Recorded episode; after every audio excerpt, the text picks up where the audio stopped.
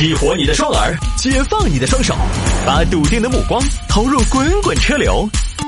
给我一个槽点，我可以吐槽整个地球仪。微言大义，换种方式纵横网络江湖。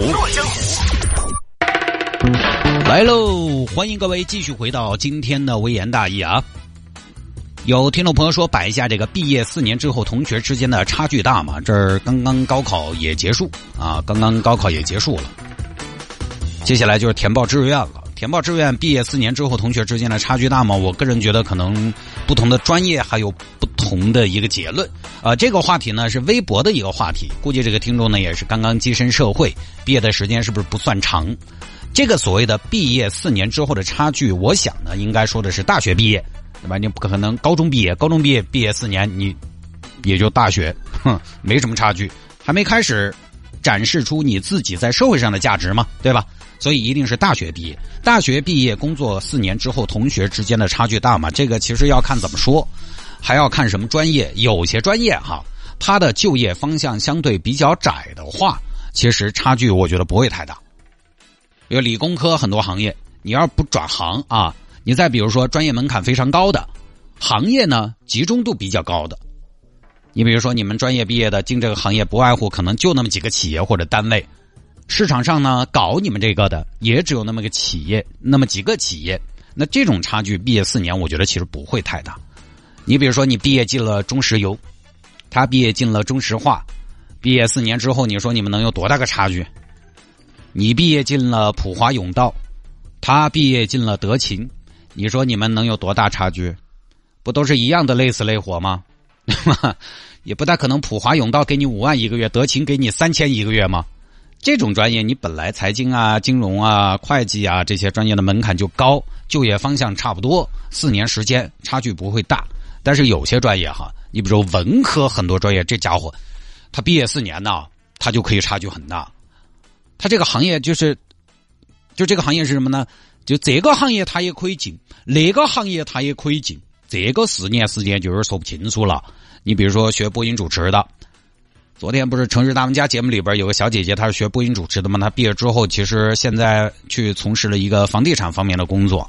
哎，我跟你说，学播音主持的有去电台啊、电视台当主持人的，也有出去卖房卖车的。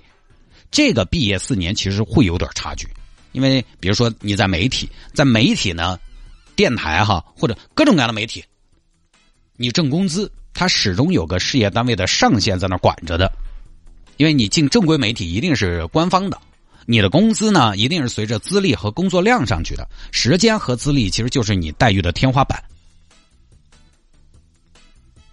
即便你做业务做的再好，做的再好，你如果不在行政级别上往上走，呃，或者专业级别上就职称啊各个方面往上走，也是有天花板的。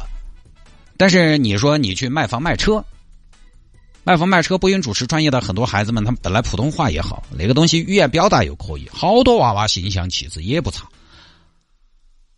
那个东西遇到房地产好的年生，遇到前些年中国车市蓬勃发展，他毕业两三年确实就可以甩其他人一米一片。昨天那个学播音主持专业的小姐姐打进热线来也说了，他们进大学的时候，他们老师就说：“你们这个专业有百分之九十五的孩子以后不会专业对口。”就播音主持这个专业，你包括比如说什么，你学到汉语言文学哈，这个就业方向也广得很。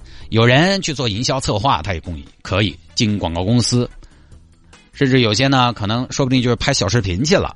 有人去当个前台妹子，他也可以，什么助理。有人甚至可能当了老师，也有可能。这些哈，四年时间差距，行业不同，它可能就会很大。因为这个专业，大家毕业之后所从事的行业本来就千差万别。四年时间，行业的不同带来的差距，会可能大过于个人努力带来的差距。如果大家都进一样的行业，你说这个东西都是年轻娃儿，那个差到好多。我们高中十年同学会，我就参加了嘛。我说大家也没攀比啊，网上为什么都说同学会就是攀比呢？难道我参加了一个假同学会吗？不行，重新开，大家都给我攀比起来。后来一个，我跟我们家一个老辈子说嘛，我们老辈子说，鸡嘛才毕业好多年嘛，都差不多。大哥莫说二哥攀比，你们哪子攀比？哈，一想也是哦，当年就是我们高中毕业十周年，就是大学毕业六年嘛。也没有谁是什么人中龙凤。现在当然也没有，都是正常普通小孩。即便是有房有车的，也都是普通房、普通车。呃，当然有一些女孩子嘛，她嫁的比较好，她确实可以全尺寸的 SUV 也可以开上来，但是没什么好比的。总的来讲，老辈子就说，等你四十的时候，你再参加同学会看一下，又不一样了。哎，攀比可能会随着年纪的增长，慢慢开始呈现出一种上升的趋势。然后等你们过了六十，又呈现明显的下降趋势。三十岁以前都差不多，没什么好比的。六十岁以后，秃头卖了半截了，大半截了，比这又咋子呢？那个时候也要比比哪个活得久，比哪晚不起夜，比哪个啥子慢性病少。哦，只有人到中年，三十往后到五十之间，有人可能是现处境，有人可能有点积蓄。大家又有点差距，同时呢，又还有点心气，可能就有了攀比。当然，我觉得这代人在攀比上可能还是会跟之前有些不同，因为我们这代人呢，还是更加关注自身一些。因为物质生活呢，要比我们老一辈以前是要好些了嘛。我们从小长大的环境就肯定要好一些。八零后也不见得物质多么的丰富，但是你基本饿不着吧，基本不会出现什么一天就吃一顿饭嘛，除非是我们家老谢那种故意饿我。我们又见多了嘛，对不对？其实你包括发达国家也是一样的，高收入国家也是这样的，都还可以的话，你多点我少点都无所谓。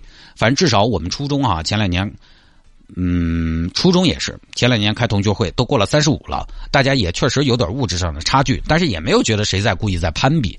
有朋友开着比较豪的车来，而且他但是还开到学校头听到的，我当时就觉得学校管理那么那么松散。车都可以开进来啊，嗯，都无所谓。听到学校里边，我们也就正常心态，觉得人家交通工具也还好。所以毕业四年以后，同学差距大吗？还是看分什么专业？除开一些特别能干的，起步阶段大家其实都倒差不差。除非就是毕业第一年他们家拆迁了，毕业第一年你们家东窗事发了。一般前四年差距不会太大，往后呢可能会明显一点。因为有些人他长期的积累发挥作用，就很简单嘛，量变发生质变了，这一下就会不一样。而且话说回来，既然这个话题说差距，我们就说一下差距，就是还是在比。你看毕业四年之后，同学之间的差距大吗？还不是在比嘛？但是你想一下，有差距又爪子嘛？你是为了别人生活，还是为了自己而活？还是为了差距而活？北上广的奔波是一种生活，你在小城市自得其乐也是一种生活。你非得如果寻找一个攀比链、鄙视链的话，北京、上海。看成都的房价哦，逼死太便宜了。你非要这么说的话，那就是这样的呀。在成都，你现在住住个什么金融城，住个什么潘成钢，你可能感觉特别好，对吧？在人家北上广眼镜头可能不是个啥子，你那个。所以啊，就大家专注于自己。我还是那句话，一个月薪一万的人，他有一天买了个思域，跟月薪五十万的人，这一年到头提了台法拉利，他们的开心真的是一样的。我虽然没提法拉利，但我第一台车跟我第二台车我都开心。我第一台车甚至还要开心一点，因为那个时候从无到有啊，从零到一，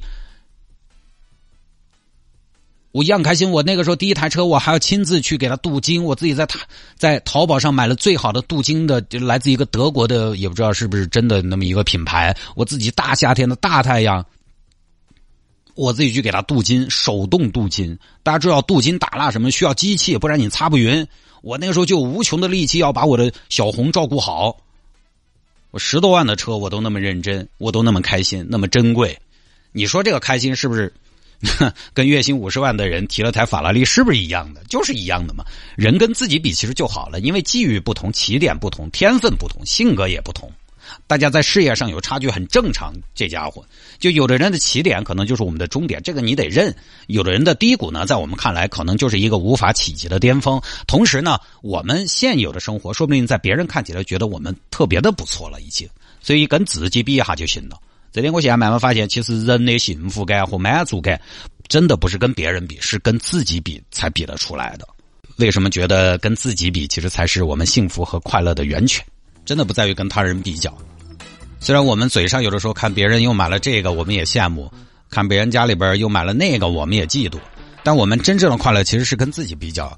你比如说，举个例子啊，不一定恰当。我现想，你一毕业拿十万工资，一毕业啊，一个月十万工资，那简直太牛了，是不是？人生赢家，巅峰。但如果你十年之后还是拿的十万，我跟你说，你就恐慌了，你这个时候就有所谓的中年危机了。但是这样，你毕业月入五千，第二年一万，第三年一万五，第四年两万，第五年三万，第六年四万，最后工作第十年，你终于涨到了一个月八万。其实你还是没有那个我们开始说的前者，一毕业就每个月十万，一直保持到现在的这个人收入高，但是你肯定比前者快乐。但这个是在现实生活当中不太可能出现。我就是说这个这个关系哈，这个大家也不要杠。我虽然也没有那么高的收入，但我工作十多年呢，也经历了收入上的两次相对比较大一点的变化。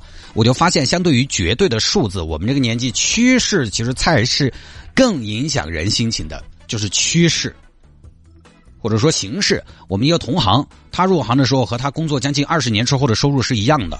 其实呢，在我看来，只能说明他入行的收入就很高了。在我看来，太过得了，很让人羡慕，吃到了红利。他甚至在曾几何时还有多余的闲钱去做一些自己喜欢的项目。但是他前两年就很恐慌，因为他觉得自己没进步。他问我恐不恐慌，我说不恐慌。为什么？因为我在进步的嘛。那我进步就是因为我起点低的嘛。我一个月涨点儿，一个月涨点儿，我始终在涨。所以啊，你自己的趋势才是最影响你的心态和状态的东西。心态决定幸福感。我们的快乐和幸福从来不是跟别人比，很多时候就来自于自己对于自己未来越来越好的一种期望和正增长所带来的安全感。有憧憬，你就会很幸福。憧憬肯定是憧憬自己更好，不是去憧憬别人更差。所以，就专注于自己就好了，把自己的人生尽量画成一条增长的线，你基本也不会去羡慕人家，更不会去嫉妒人家。我们常常因为自己进步而开心，何曾因为别人的退步而喝彩？摆闲了，我们真可以八卦一下，增加点谈资。真要是说他人怎么样了，怎么样了，跟你的快乐其实没关系。菊花他们家家道中落，那你是不是今年过年屋头还要还在屋头多晕几杯？噔啊噔啊噔啊，不至于。今年年终奖多发了点你们家生了三个孩儿，才值得你在家里边喝两口。当然，话说回来，其实即便人跟自己比，也会有你比不过以前的自己的时候，这个起起落落都很正常。反正我是随时准备着迎接自己的下坡路，说不定可能就在明天。